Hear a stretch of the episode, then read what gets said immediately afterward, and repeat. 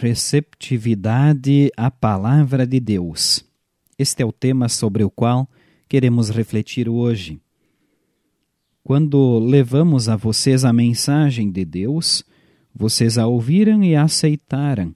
Não a aceitaram como uma mensagem que vem de pessoas, mas como a mensagem que vem de Deus, o que de fato ela é. São palavras da primeira carta aos Tessalonicenses, capítulo 2, versículo 13. Quando o apóstolo Paulo pregou o evangelho em Atenas, comentou sobre a religiosidade do povo. Via na rua e nas praças sinais de que as pessoas adoravam deuses, entre os quais um deus desconhecido. Paulo disse que esse Deus que adoravam sem conhecer era o Deus verdadeiro que ele anunciava.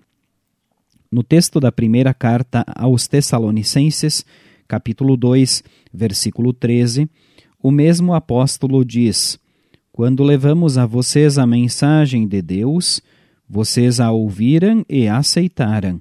Não a aceitaram como uma mensagem que vem de pessoas, mas como a mensagem que vem de Deus, o que de fato ela é. Eles haviam sido receptivos à palavra de Deus, acolheram-na em seus corações e foram convertidos pela ação do Espírito Santo.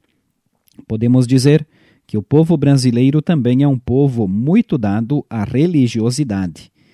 Em nosso país, florescem igrejas, religiões e seitas para atender a todos os gostos e caprichos do ser humano. Todos têm ampla liberdade de culto. Nesse contexto, é necessário que os cristãos saibam discernir o que é mensagem e tradição humana e o que é mensagem de Deus. Há muitos falsos pastores enganando pessoas.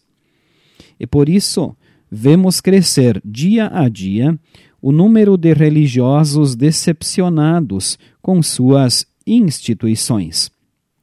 O apóstolo Paulo afirma em Gálatas 1:8: Mas se alguém, mesmo que sejamos nós ou um anjo do céu, anunciar a vocês um evangelho diferente daquele que temos anunciado, que seja amaldiçoado.